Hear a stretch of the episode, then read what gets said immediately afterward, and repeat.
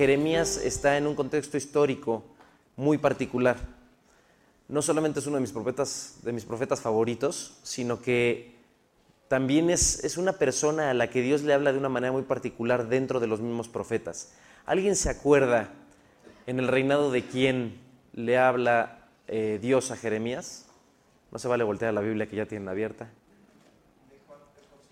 Exactamente, de Josías y de Joacim. Súper bien, Fer. Josías, ¿se acuerdan que yo les decía la vez pasada? Este, Josías fue un rey en Israel, en Judá específicamente, del cual se expresa la Biblia y dice, no hubo ninguno como él, no hubo ningún otro como Josías. Josías fue un rey que se entregó el todo por el todo a Dios. Y ahorita vamos a ver por qué, porque Jeremías, ¿se acuerdan que es hijo de quién? De Hilcías. Hilcías era un sacerdote justamente del, eh, del grupo de sacerdotes de ahí de, Judá. Y este, e Hilcías se encuentra la palabra de Dios justamente en el reinado, como dice Fer, de Josías, y se le entrega al rey. ¿Y qué hace el rey? Lo que ningún otro rey antes de él había hecho. Toma la palabra de Dios y la pone por ley al pueblo. Toma la palabra de Dios y la hace verdaderamente lo que tenía que ser la columna vertebral del pueblo de Israel. Entonces, solamente para adentrarnos un poquito dentro de la fotografía primera del capítulo de Jeremías, es, es este, importantísimo conocer este contexto y estas circunstancias porque muchas de las enseñanzas del mismo libro de Jeremías y posteriormente de lamentaciones las vamos a obtener del contexto histórico de Jeremías. Quizás no sabríamos lo valioso que era su entorno familiar, con quién se juntaba, en qué momento del reinado fue que llegó Jeremías a, profetizar. Y mucho de lo que leemos no tendría sentido. Jeremías entonces nace dentro de esta familia espectacular en la que ya la Biblia habla también de su padre. Y adicionalmente, pues en un contexto social, ¿no? Eh, tenemos a este pueblo de Israel que estaba regresando apenas por guía de Josías hacia los brazos de Dios, hacia los brazos de Jehová. Pero al mismo tiempo también, no sé si se acuerdan, reyes anteriores y desafortunadamente posteriores llevaron a Israel, bueno, más bajo de lo que nunca pudieron haber estado antes. Y todos los demás reyes llevaron a Israel a pecar, a ser idólatras, a ser absoluta y totalmente terrenales y muy lejos de la palabra de Dios. Entonces, al mismo tiempo que un solo rey estaba llevando al pueblo a voltear sus ojos de nuevo hacia Jehová, tenían todo este pueblo tratando de entender por qué ya no debían de adorar a los demás dioses, por qué estaban eh, derrumbando los templos idólatras, por qué estaban ya castigando la idolatría y la herejía. Entonces, había, sí definitivamente, una expectativa de que el pueblo habría que tener que vivir eh, consecuencias, pero también disciplina de parte de Dios.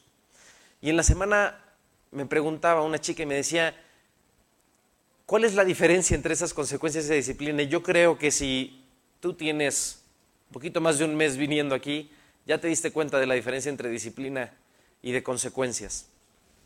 Muchas de las, de las consecuencias Dios no nos las va a poder evitar. ¿Por qué? Porque son eso, son consecuencias suelta tu Biblia y como consecuencia habrá de pegar en el piso o en lo que se encuentre primero. Eso es una consecuencia y si nosotros tomamos una acción, eso va a ser consecuencia de ello.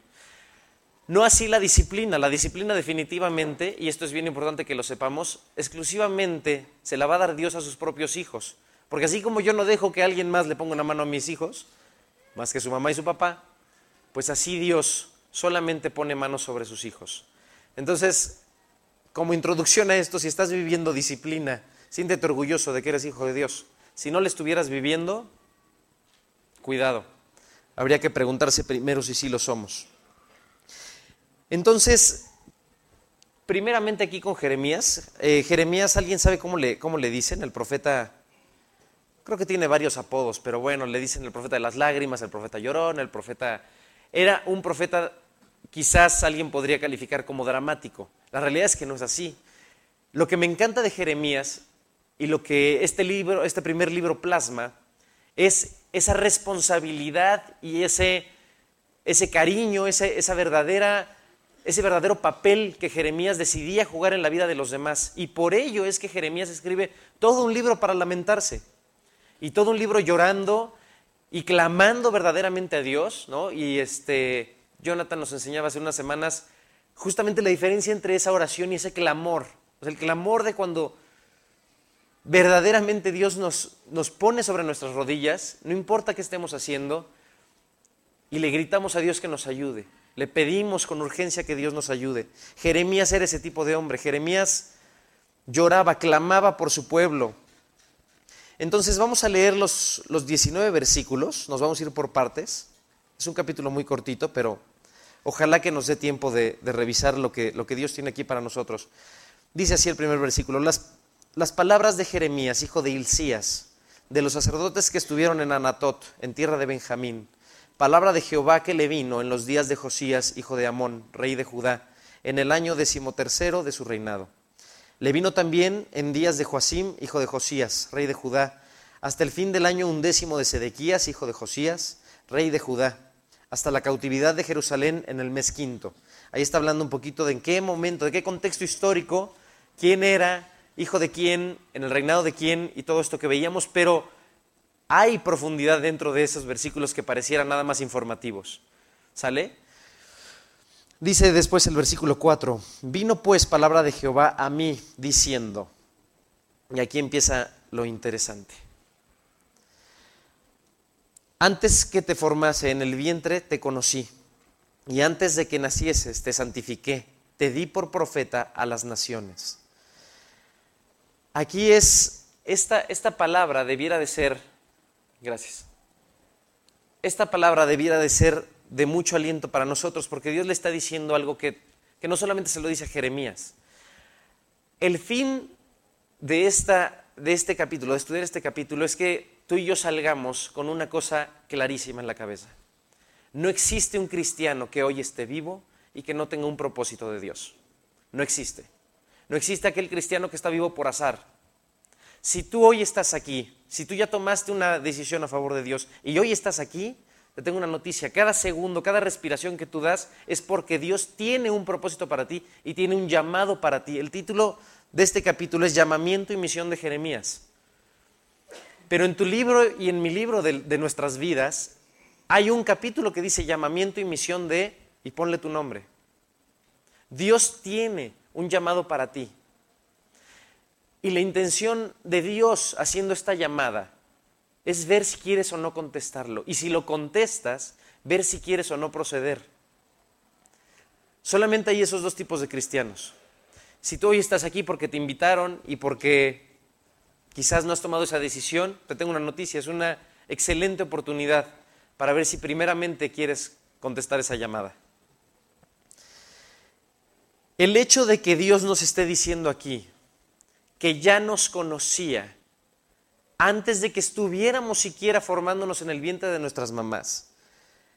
Es algo espectacular en muchos sentidos, sobre todo en el de saber que no eres obra de la casualidad, este, no eres obra de una broma de alguien, no eres eh, la mejor posibilidad de los espermatozoides de tu papá, eres verdaderamente algo que Dios ya conocía y tenía planeado desde antes de que siquiera tus papás se conocieran. ¿No te parece de verdad increíble y muy relevante el hecho de que Dios ya pensara en ti cuando todavía ni siquiera existías? Entonces, ¿por qué decimos, no, pues es que yo fui el pilón, este, yo salí de chiripa, este, mis papás ya no podían tener hijos o, o me tuvieron después de 15 años? Créeme, si hoy estás aquí, era plan de Dios y Dios ya te conocía desde antes. Entonces le está dejando algo muy claro Jeremías. Y ahí es donde nos debemos de preguntar si las circunstancias que tú tuviste al nacer o las que tuviste después dependieron de ti o no. Si Dios ya te conocía, si Dios ya tenía un plan para ti, ¿tú qué crees? Hay un video muy padre que, que seguramente algunos de ustedes ya vieron, pero no quería dejar la oportunidad de pasarlo. Son cuatro minutitos de su tiempo. Eh, es un video que habla justamente de esto. Justamente de esto y, trata de rescatar, sí, en efecto, que nos demos cuenta de varias cosas. Y ahorita después del video les voy a hacer algunas preguntas para que de verdad le pongan atención. Desafortunadamente no lo encontré en buena calidad eh, traducido al español, ni con subtítulos en español. Con mi muy mal inglés voy a tratar de irles traduciendo de manera simultánea. Dice, voy a pedirle que den dos pasos adelante si las cosas que voy a decir aplican a tu vida. Si no aplican a tu vida, quiero que te quedes donde estás. Toma dos pasos adelante si tus dos papás siguen casados. Toma dos pasos adelante si creciste con una figura paternal en tu casa. Toma dos pasos adelante si tuviste acceso a educación privada. Toma dos pasos adelante. si tuviste acceso a algún ayudador mientras crecías, algún tutor. Toma dos pasos adelante. si nunca te has tenido que preocupar por que se corte la línea de tu celular. Toma dos pasos adelante. si nunca has tenido que ayudarle a tus papás con las cuentas. Toma dos pasos adelante. Si no fue por tu habilidad atlética, no tienes que pagar por tu universidad. Toma dos pasos adelante si nunca, te has, si nunca te has preocupado de dónde vendrá tu siguiente comida. Quiero que los muchachos de acá enfrente se volteen y miren. Cada oración que yo he dicho no tiene nada que ver con nada de lo que ustedes han hecho. No tiene nada que ver con las decisiones que han tomado. Todo lo que he dicho no tiene nada que ver con lo que ustedes han hecho. Sabemos que las personas de hasta acá tuvieron mejores oportunidades para ganar esos 100 dólares. ¿Eso quiere decir que las personas de atrás no pueden correr? Estaríamos tontos si no nos diéramos cuenta que hemos sido, hemos sido dados mejores oportunidades. Si no reconocemos que nos han dado ventaja. Pero la realidad es que tenemos no, tenemos excusa. También tienen que correr su carrera. Tú también tienes que correr tu carrera. Pero quien gane estos 100 dólares, creo que sería extremadamente tonto si tú no utilizaras y aprendieras de las historias de los demás. Porque la realidad es que si fuera una carrera justa y todos arrancaran de la misma línea, les garantizo que alguno de los chavos de atrás los haría pedazos. Y no solamente porque ustedes han tenido una ventaja grande, es que tienen una posibilidad de ganar esta carrera que se llama vida. Esta es una fotografía de la vida, señoras y señores.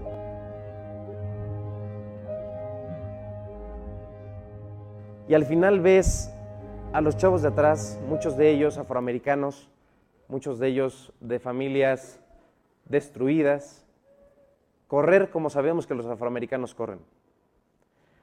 Y al frente ves quizás una niña chaparrita, güerita, gordita, ¿no? Pero que tuvo todo. Que tuvo todo y quizás físicamente no tiene las habilidades que tiene el chavo de atrás.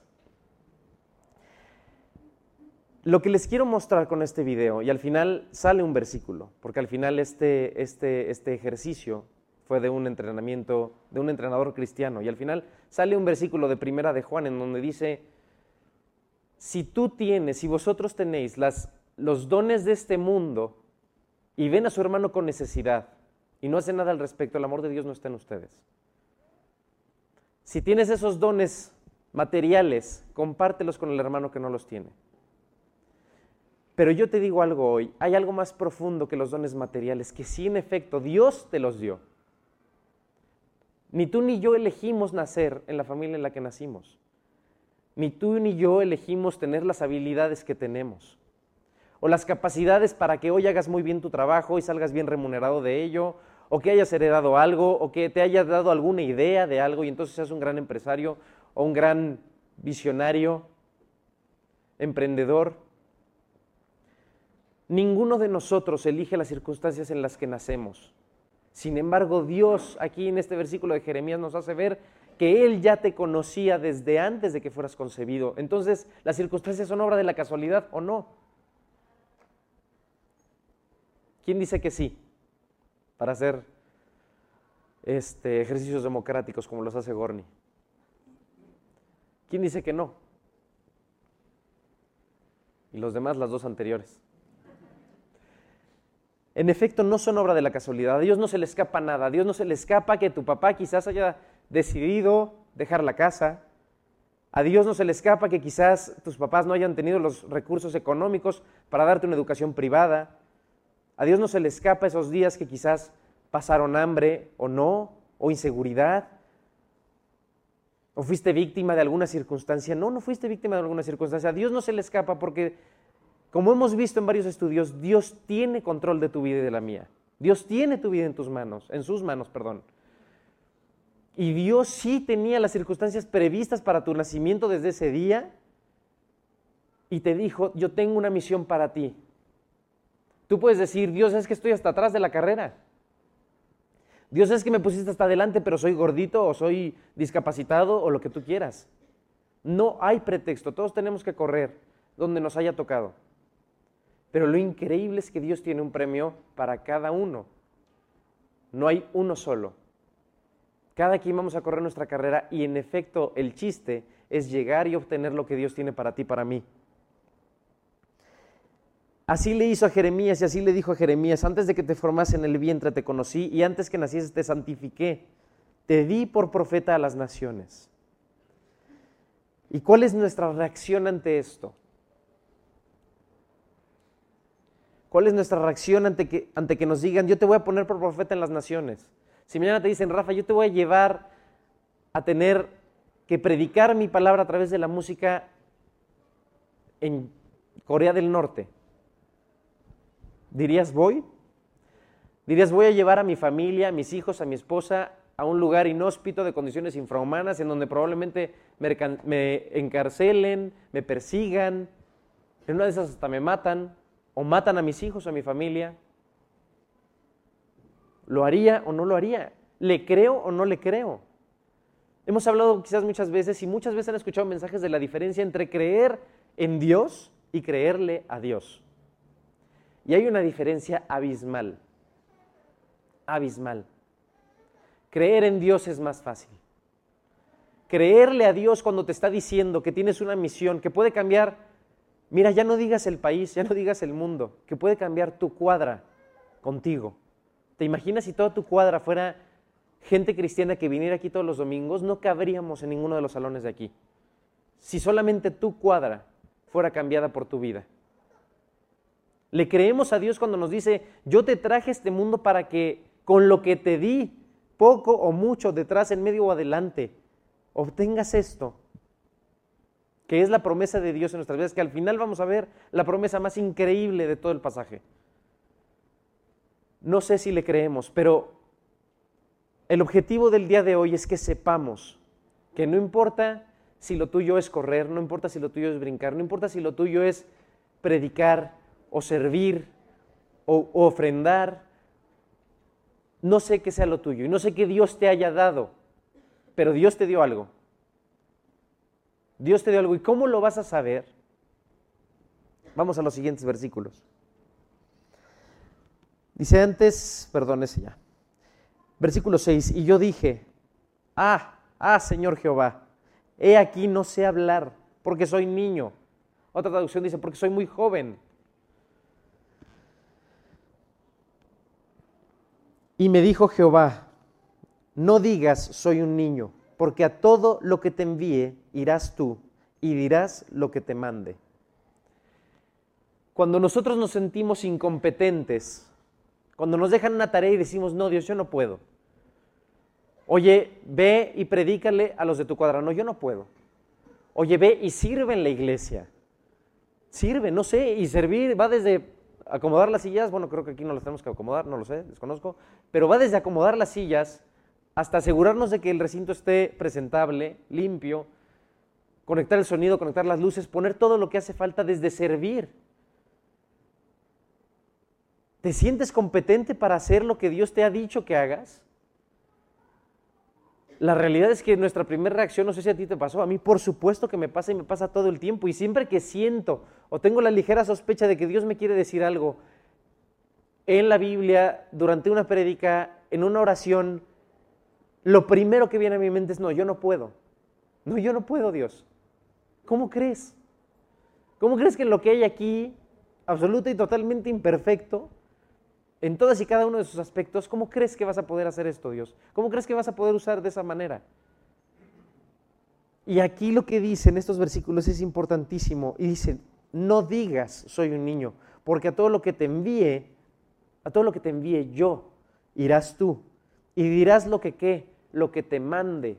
Bendito sea Dios que no estamos en un lugar en donde los que, los que hablan son, son las personas, sino creemos verdaderamente y le dejamos la batuta a Dios y el liderazgo a Dios y le pedimos al Espíritu Santo que sean sus palabras las que lleguen a, a nuestros corazones, en cada uno de los mensajes, en cada una de las canciones, en cada una de las cosas que hace esta iglesia.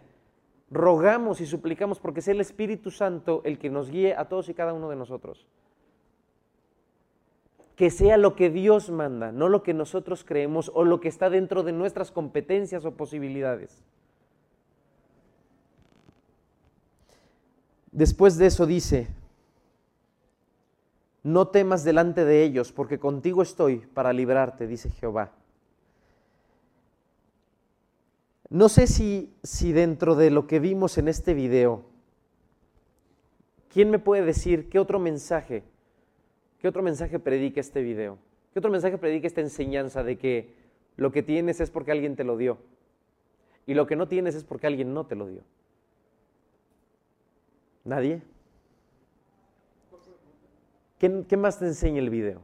O sea, ¿qué otra enseñanza obtenemos de este video aparte justamente de eso de reconocer que las cosas las tenemos que agradecer? A valorar definitivamente. Y algo muy importante que quiero que, nos quede claro hoy es el hecho de que somos responsables de eso que tenemos. ¿O ustedes no creen que la persona que estaba hasta adelante, ¿sí? independientemente de sus circunstancias físicas, la persona de hasta adelante no se sentía con cierta responsabilidad de decir, si no lo gano es porque soy un inútil? Si uno de hasta atrás puede, ¿por qué yo no? si tengo todas estas, estas ventajas? Dios nos hace responsables de lo que nos ha dado o de lo que no nos ha dado también. Entonces, ¿cómo tomamos esa responsabilidad? ¿Cómo tomamos ese llamamiento de Dios y decimos, me tengo que hacer cargo de algo que me ha dado Dios como algo valioso y como algo que con lo que tengo que hacer algo, con lo que tengo que jugar un papel? Y ese papel puede hacer, ser, hacer ridículo y nos pueden llamar a la banca, la misma Biblia lo dice. Dios, Dios nos ha dado esa responsabilidad a través de darnos cargos, y no sé si a ti te ha pasado, pero que de repente ves a una persona o ves cierta circunstancia en la iglesia, en tu familia, en la comunidad, y sientes cierto cargo por hacer algo. Dices, no, no, no me puedo quedar con los brazos cruzados. No puedo no decirle a esta persona. No sé si has conocido a alguien con el que quizás te subes a un taxi ¿no? y dices, híjole, no sé por qué, pero siento que tengo que decirle. Y a veces, hasta, no sé, a mí sí me ha pasado y yo te cuento, en alguna ocasión me he subido a un taxi y por alguna razón Dios pone en mi cabeza el compartirle y, y lamentablemente yo digo, no quiero Dios, no quiero, no sé por qué, no, me da pena, ¿qué va a decir? Este, me va a voltear a ver, me va a bajar tengo prisa y si se queda platicando y, no se calla lo que hay adentro que te dice, háblale, háblale, me vale si tienes prisa, me vale si te baja, háblale. No sé si te ha pasado, pero a veces ese cargo, esa responsabilidad que bendito Dios, el Espíritu Santo está dentro de nosotros y nos da ese cargo. Jeremías tenía ese cargo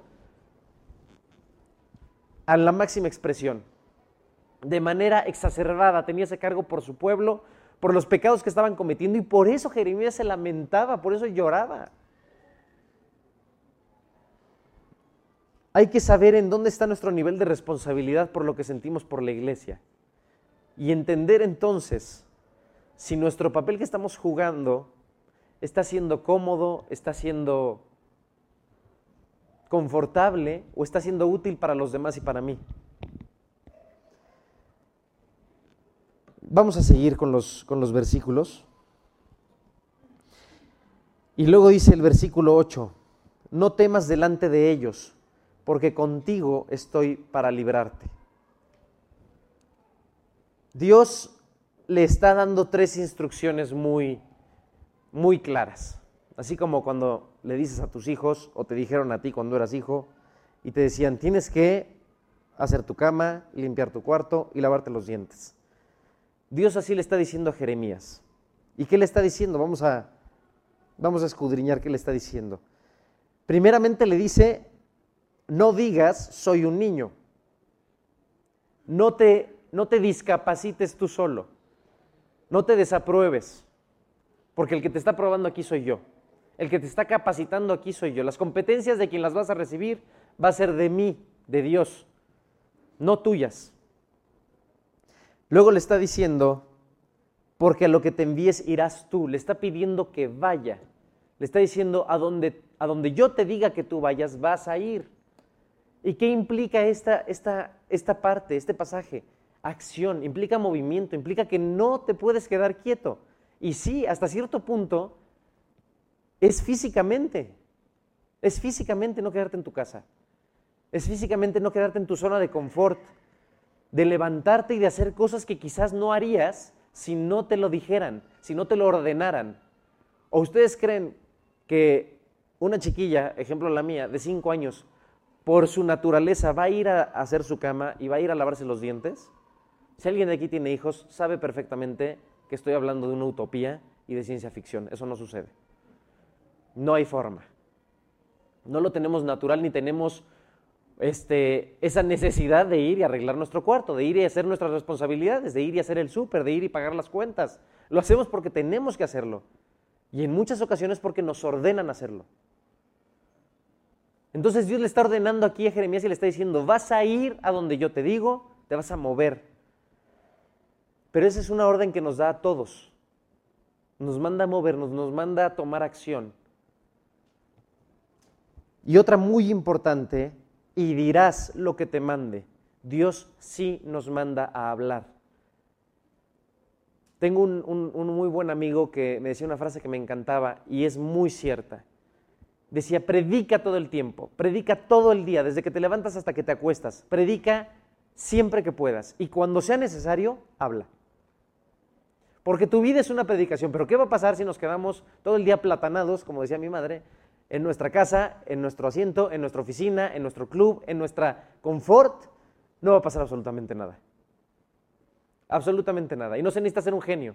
Pero Dios te dice, ve y muévete, ve y ve. ¿Sí me explico? Y luego te dice, habla, habla lo que yo te mando. En efecto, tenemos que hablar. Y te repito, quizás no es ministerio de todos, el hablar o el predicar o el, o el, discipular, pero sí es ministerio de todos el servir a Cristo. Sí es ministerio de todos el servir a Dios. Y Dios nos, hay cosas que nos manda, aunque ese específicamente quizás no sea nuestro ministerio. Ejemplo, aquí el ministerio de la alabanza tiene un ministerio increíble que nos lleva a alabar y exaltar el nombre de Dios. Pero hay otra orden que viene en la Biblia y que es para todos, aunque ellos canten y toquen, que es ir y hacer discípulos a todas las naciones. Todos, todos tenemos que hacer discípulos. Y quizás lo haces a través de vivir una vida que convenza a otro de querer discipularse. Quizás lo haces platicándole, quizás lo haces sirviéndole, quizás lo haces, no sé, como Dios mejor te dé entender. Pero todos tenemos que ir y hacer eso. Y aquí Dios no está haciendo excepción. 600 años antes de Cristo se había escrito esto cuando ya Jesús les decía lo que tenían que hacer, 800 años después, no es cierto, perdón, 600 años después, 630 años después. Y luego dice el versículo 9, perdón, el versículo 8, no temas delante de ellos, porque contigo estoy para librarte, dice Jehová. O sea, ya está implicando que va a haber dificultades, que va a haber cuestiones. ¿Por qué? Porque de otra forma no te diría no temas si yo te invito mañana a una fiesta y luego te digo, bueno, pero no tengas miedo, ¿qué va a pasar por tu cabeza? Va a ser de Halloween, se van a disfrazar, me van a espantar, este, va a haber alguien indeseado, me van a dar una sorpresa. O sea, sí me explico, te pones a pensar en todo lo que puede pasar porque te dice, no vayas a tener miedo. Aquí Dios estaba haciendo una advertencia. Todo esto que yo te estoy mandando, en efecto, va a tener baches en el camino, va a tener cuestiones que te van a dar miedo. Va a haber gente que te va a amedrentar. Va a haber situaciones que te van a hacer sentir amenazado o amenazada. ¿Las vives en tu día a día? ¿Las has tenido? Si has tenido situaciones así que digas, tengo miedo, Dios, no sé si voy a sacar el mes, no sé si mis hijos, no sé si mi esposa, no sé si mi familia, no sé si fulanito, no sé si la enfermedad. Si tienes circunstancias así, yo creo que sí.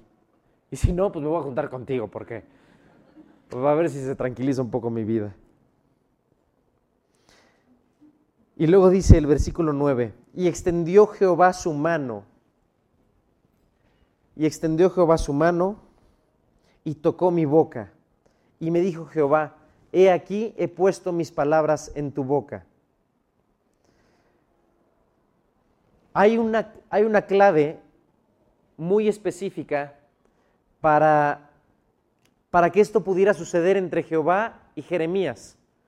Porque dice el versículo, lo dice muy específicamente, acuérdate que cada palabra, cada coma, cada tilde tiene su razón de ser. Y dice, y extendí mi mano. ¿Qué quiere decir? Que Jeremías estaba al alcance de Dios, que Jeremías estaba muy cerca de Dios.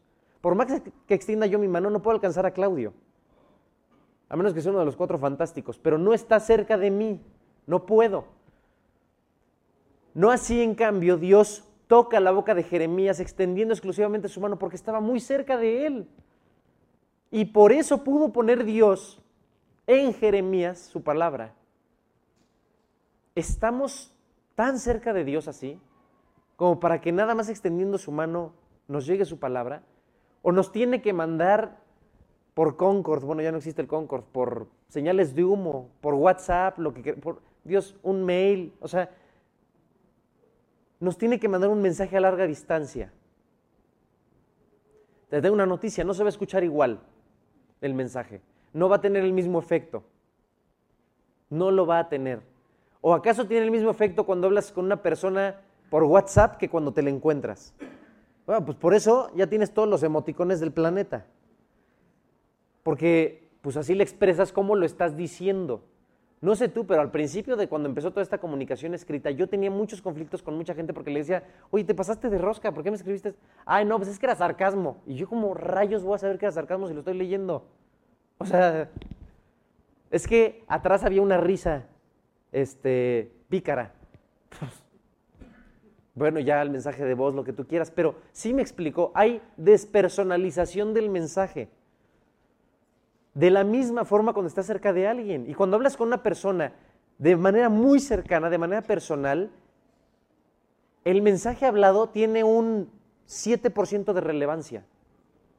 De verdad, y eso, es, eso, es, eso está este, comprobado a través de estudios de neurolingüística y todo esto.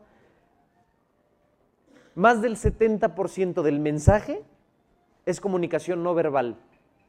Es como te lo digo, cómo me muevo mientras te lo digo, cómo te veo a los ojos mientras te lo digo. No es, lo mismo si te digo, ay, qué bueno eres, Rafa, en la alabanza, ¿no? Y bostezo al mismo tiempo. A que si te digo, qué bárbaro, Rafa, qué bueno eres. Y dije exactamente lo mismo. ¿Sí me explico? El mensaje cambia en 80%, más de 80%.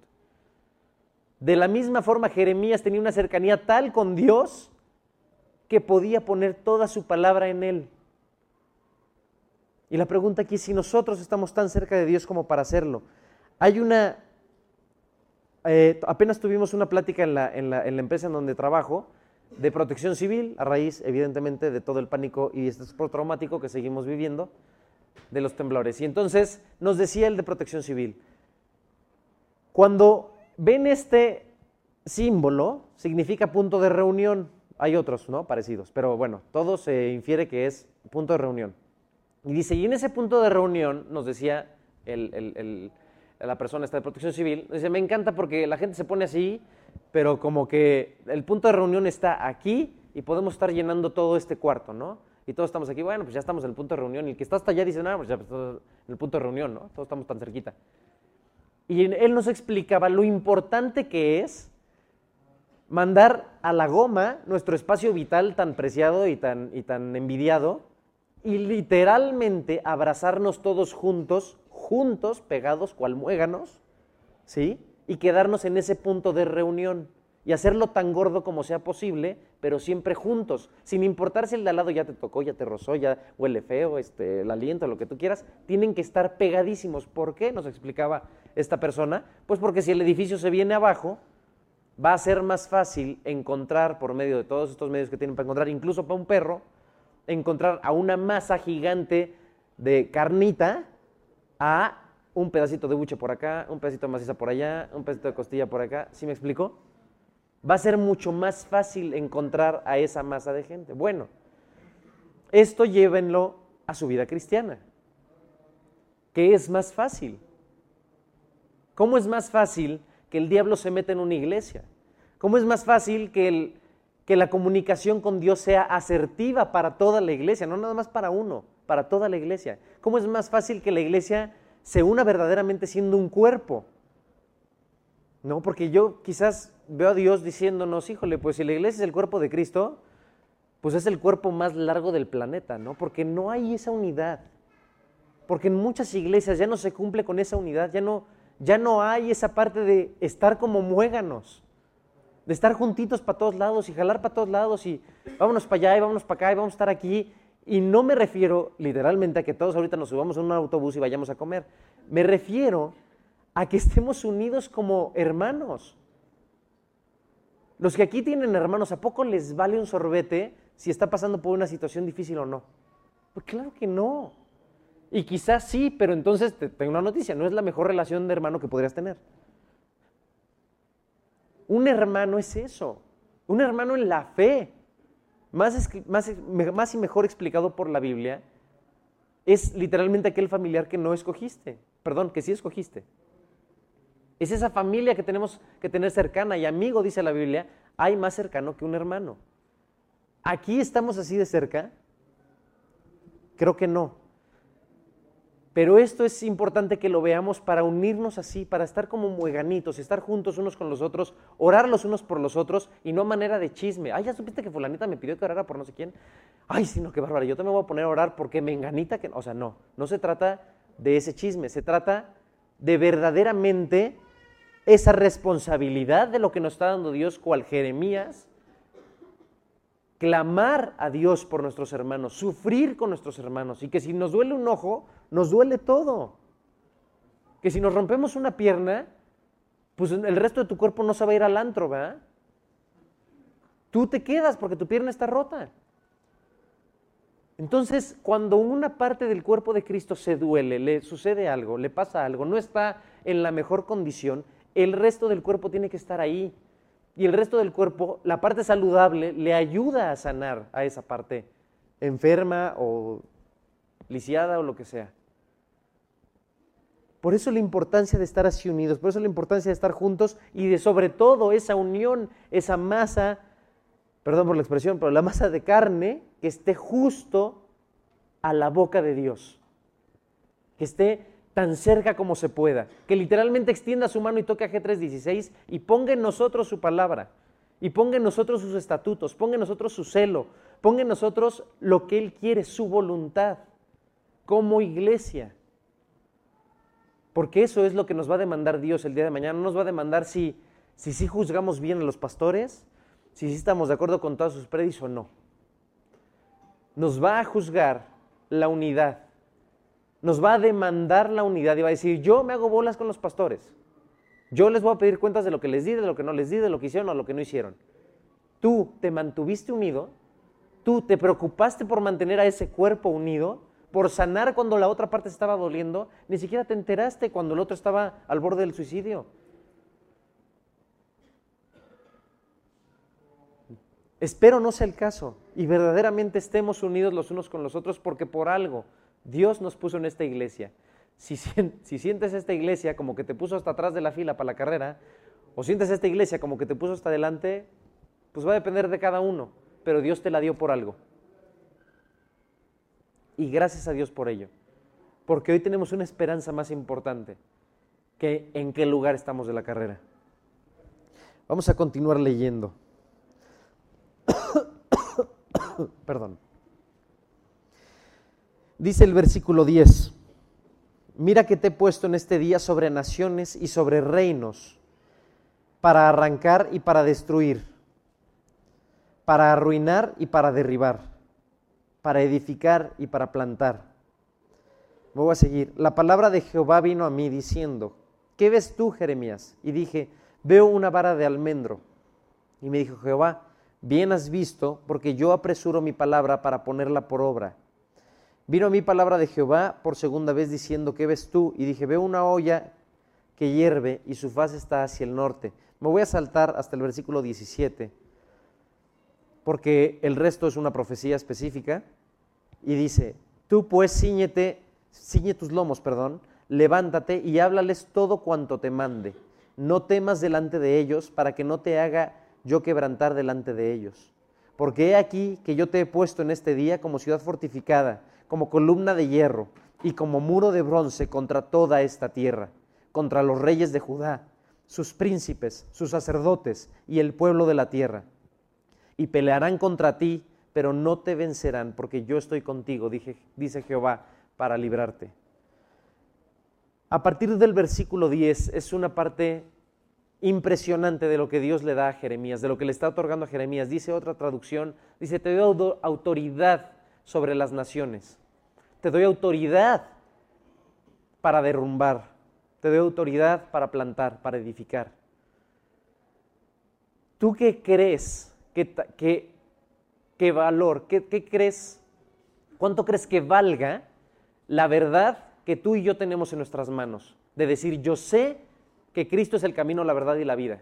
Yo sé que nadie llega al Padre si no es por Él. Yo sé que uno tiene que recibir a, Jesús como su Señor y Salvador para poder disfrutar de una vida eterna. ¿Qué valor crees que tenga eso? De uno a un millón. Un millón cien dicen por acá. Alguien dice menos de un millón. No tiene precio. No puede ser evaluado. Exactamente, es infinito. Y sin embargo, nos falta ese saber que tenemos, una autoridad, porque tenemos algo valiosísimo en nuestras manos.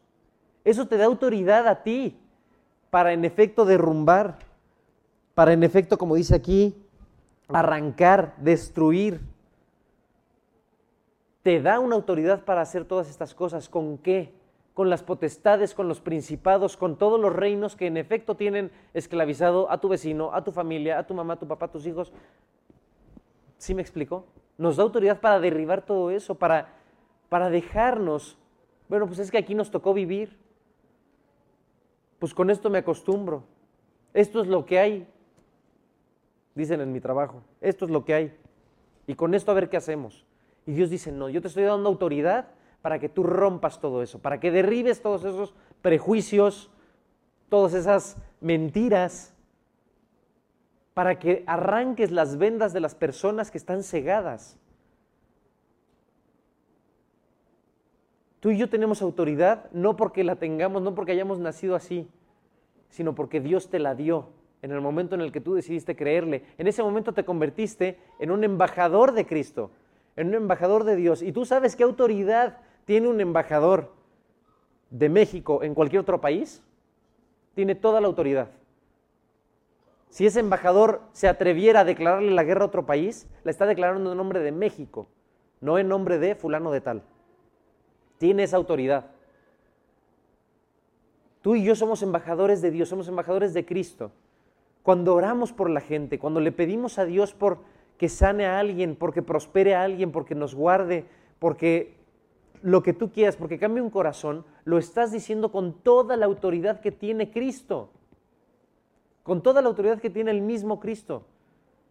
Quien mandaba callar demonios, quien los mandaba sacar, quien hacía todo lo que hacía, quien venció, quien venció a la muerte. Con esa autoridad estás tú orando cada vez que quieres. ¿Tú crees que no tienes autoridad? Y esa autoridad, como decía el papá de Spider-Man, ah, perdón, era su tío, conlleva mucha responsabilidad. Conlleva mucha responsabilidad tener esa autoridad, si es que la queremos. Porque en efecto, retomo lo que decía yo al principio, si tú estás aquí, es porque Dios te escogió. Sí, porque tomaste una decisión, pero porque Dios te escogió desde antes de que nacieras. Y no vamos a entrar en el debate de que si la predestinación o no. Es diferente el hecho de que Dios sepa a que Dios lo haga. Y tú puedes decidir, y ya lo hemos visto muchas veces en la Biblia, ve a Jonás, uno puede decidir no atender el llamado de Dios. Está en tus manos, no está en las manos de Dios, está en tus manos. Dios tiene un plan para ti, Dios tiene una misión para ti y estoy seguro que no es nada más sentarte en tu casa. Estoy seguro que es una misión que si la conociéramos, si de verdad estuviéramos tan cerca de Dios para que escucháramos su voz, diciéndonos lo que tiene para nosotros, no le creeríamos y diríamos lo que dijo Jeremías, Dios, estoy muy niño. Soy un escuincle, ya sea en la fe o físicamente, como tú quieras. Pero nos sentiríamos no capacitados. Después de esto, después de esta, esta autoridad que le confiere, que Dios le da para hacer estas cosas, le dice al final, para edificar y para plantar también. Tienes la autoridad para plantar la palabra de Dios. ¿Y quién del crecimiento? Ya lo sabemos. Pero después de esto le dice, le dice Dios a Jeremías, y ya voy a ir cerrando. Le dice Dios a Jeremías, ¿qué ves? Y Jeremías le dice, veo una vara de almendro. La vara de almendro en, hebreo, y eso se los podrá explicar mejor Gorni, pero en hebreo se dice shaketh. Y le decían literalmente en hebreo árbol vigilante al almendro, porque era el árbol que les avisaba con 100% de certeza que ya venía la primavera y florecía así. Y una ramita ahí medio rascuacha que de repente se ponía así, les estaba dando la señal de que ya venía la primavera. Y era 100% eh, confiable. Entonces le decían árbol vigilante, que, en hebreo es shaketh. Y en la palabra que sigue, en el original, Dios le dice para que mi palabra shakaz, o sea, para que yo vigile que mi palabra se cumpla. ¿Sale? Entonces es, un juego de palabras en hebreo, por eso en español quizás no nos hace tanto sentido que diga una vara de almendro. Pues eso qué. Ah, aquí está el porqué. Pero lo importante es que Dios le está diciendo que se va a asegurar de que su palabra se cumpla siempre y en todo momento. Y eso es algo que nosotros deberíamos de tener presente todo el tiempo. ¿Por qué? Porque conocemos el final de este libro. Y si eso no nos genera una responsabilidad y no nos genera un cargo de conciencia, viendo esto, no sé qué lo generaría. Porque por todas partes vemos nosotros ramos de almendros, por todas partes. Cada vez que pasa algo, vemos ramos de almendros. Y estamos actuando distinto, estamos tomándonos más en serio nuestra responsabilidad, nuestra autoridad. Ojalá que sí, ojalá que sí, porque de verdad son tiempos bien duros. Me voy a cerrar con esto. Dice pues el versículo 17, tú pues ciñe tus lomos, levántate y háblales todo cuanto te mande. No temas delante de ellos para que no te haga yo quebrantar delante de ellos. Cíñete, ciñe tus lomos. Eso era equivalente a ponerte tu cinturón, vestirte, prepárate, prepárate. Hay ciertas cosas y vivimos circunstancias y nuestra iglesia misma vive cuestiones con las que nos deberíamos de preparar en conocimiento, en fe. Nosotros somos responsables hasta de nuestro testimonio. Si tú tienes un testimonio, es para compartirlo. Es para llevar a gente a Cristo, que no te avergüence, que no te dé pena. Porque por algo te lo dio Dios, cuán horrible sea o cuán increíble sea, Dios te lo dio para llevar a gente a sus pies prepárate, prepárate, leamos, acerquémonos a Dios en oración, en congregación, acerquémonos los unos con los otros para prepararnos para este tipo de cuestiones. Y por último cierro con esta promesa increíble, increíble que dice en el versículo 19, y pelearán contra ti, pero no te vencerán, porque yo estoy contigo, dice Jehová, para librarte. Hay cosas bien ciertas en este último versículo y que de verdad le pido a Dios que creen una conciencia diferente en nosotros. Una es y pelearán contra ti. Sí vamos a enfrentarnos con oposición. ¿Por qué? Porque no estar en oposición es ir en flujo del mundo. Y yo ayer platicaba con unos primos y justamente decíamos eso. Ya, ya llegó el día, ellos no son creyentes, pero decían, ya llegó el día en que a lo bueno llamarán malo y a lo, a lo malo llamarán bueno. Porque ya soy yo un intransigente, ellos me decían, son personas de 50 años, y me decían, ya soy yo un intransigente si no le permito a mi hija conocer por qué la que ahora es maestra antes era maestro, o al revés. Ya soy un intransigente si esto no lo apruebo, a pesar de que no discrimine, que son cosas bien distintas. Dios nos llama a amar al mundo, Dios nos llama a, a llamarlos a Dios, no nos llama a discriminarlos pero a las cosas por su nombre. Pecado es pecado. Y sí, ya estamos en tiempos en que a lo malo llamamos bueno y a lo bueno llamamos malo. Ya el que no está de acuerdo con toda esta serie de cuestiones, ya es un intolerante y es un intransigente y es un retrógrada. ¿Se acuerdan de lo que vimos en la foto de la embarazada? Que Dios te conocía antes de que siquiera te empezaran a formar en el vientre de tu, de tu mamá. Y después de algo así de claro, nos preguntamos si el aborto es asesinato o no lo es? Después de algo así de claro, cuando Dios dice, yo ya sabía que iban a hacer, pero es el, juego perfecto del diablo, es la receta perfecta del diablo, porque ya no se tiene que esperar a que el chamaco cumpla 18 y se mate de un borrachazo. Ya lo mata desde que está en el vientre de su mamá, cuando Dios tiene un plan. Pero como ya es legal, como papi gobierno dice que ya es legal, entonces ya, ya nadie puede decir que está mal. Y perdón, la Biblia dice lo contrario. No yo, no mi pastor, no mi iglesia. La Biblia dice lo contrario. Dios dice lo contrario. Dios dice que cada bebé que es concebido tiene un plan y Dios pensó en él antes de que alguien la regara, no la regara, lo planeara, no lo planeara. Pero esta es palabra verdaderamente increíble que dice, pero no te vencerán. Vas a encontrar afrentas, vas a encontrar lucha, oposición, pero no te van a vencer. Y lo más increíble de todo, tú hoy puedes decidir creerle a este pasaje con esto último que dice, porque yo estoy contigo, porque Dios no va a soltar tu mano, porque venga lo que venga, Dios va a estar contigo si tú decides responder a ese llamado. Si tú decides creerle e irte a esta guerra a la cual Dios te está llamando, de la manera en la que te esté llamando, juntando sillas, recogiendo sillas, oyéndote de misionero a Norcorea, Dios va a estar contigo de la mano. Dios no te va a dejar. Esa promesa la podemos apropiar hoy y podemos creer que verdaderamente Dios tiene un llamado para nosotros si tan solo te acercas a Dios para que te lo diga al oído, para que tú lo escuches de viva voz y para que esa comunicación verdaderamente sea asertiva. Con esto vamos a, vamos a orar y vamos a pedirle a Dios que nos hable. Vamos a pedirle a Dios que si hoy tú no has decidido todavía a esta fecha responder a ese llamado, no has decidido hacer lo que Dios te manda hacer, lo que Dios te ordena hacer, y hoy quieres hacerlo, vamos a pedirle a Dios y vamos a ponernos ahí y decirle, Dios, heme aquí. Si todavía no es tu momento, sigue pidiéndole a Dios que te hable al corazón, sigue pidiéndole a Dios que te capacite, porque tú y yo nos sentimos no capacitados para la tarea. Bueno, Dios, cuántas gracias Padre te damos por este día, gracias por tu palabra, gracias por tu amor, por todas las bendiciones que nos das y gracias por la vida de Jeremías, que hoy entendemos, Dios, es una vida la cual tú has usado para hablarnos, así como también puedes usar la nuestra, Señor, para hablarle a mucha más gente.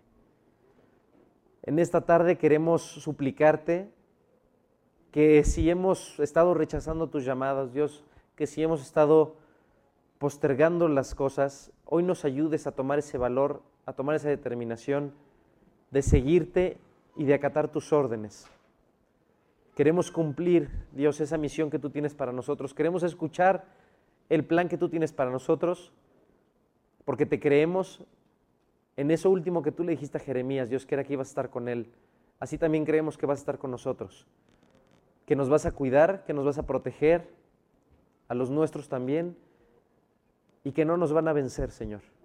Llévanos a ser a cada una de las personas que estamos hoy aquí, cada uno de estos preciosos corazones, llévanos a ser los hijos que tú quieres que seamos. Convéncenos de tu amor, Padre, pon tu, poder en nosotros, pon tu valor en nosotros, no porque tengamos lo que se necesita, ni porque lo merezcamos, Dios, sino porque te lo estamos pidiendo en el nombre de Jesús, Padre, en ese único nombre que tiene poder. Te ruego también que unas esta iglesia, que nos lleves a ser verdaderamente así de apegados como deberíamos estar en hermandad, en unidad, en familia, en un solo cuerpo para ti, Dios, y servirte como iglesia y cambiar, sí, este país, Señor, porque somos muchos. Llévanos verdaderamente a actuar y a movernos de nuestra zona de confort, Dios. Quédate siempre a nuestro lado, no nos abandones, Señor, y danos aliento cuando lo necesitemos siempre. Te lo rogamos confiando en que te lo estamos pidiendo en el precioso nombre de nuestro Señor y Salvador Jesucristo. Amén.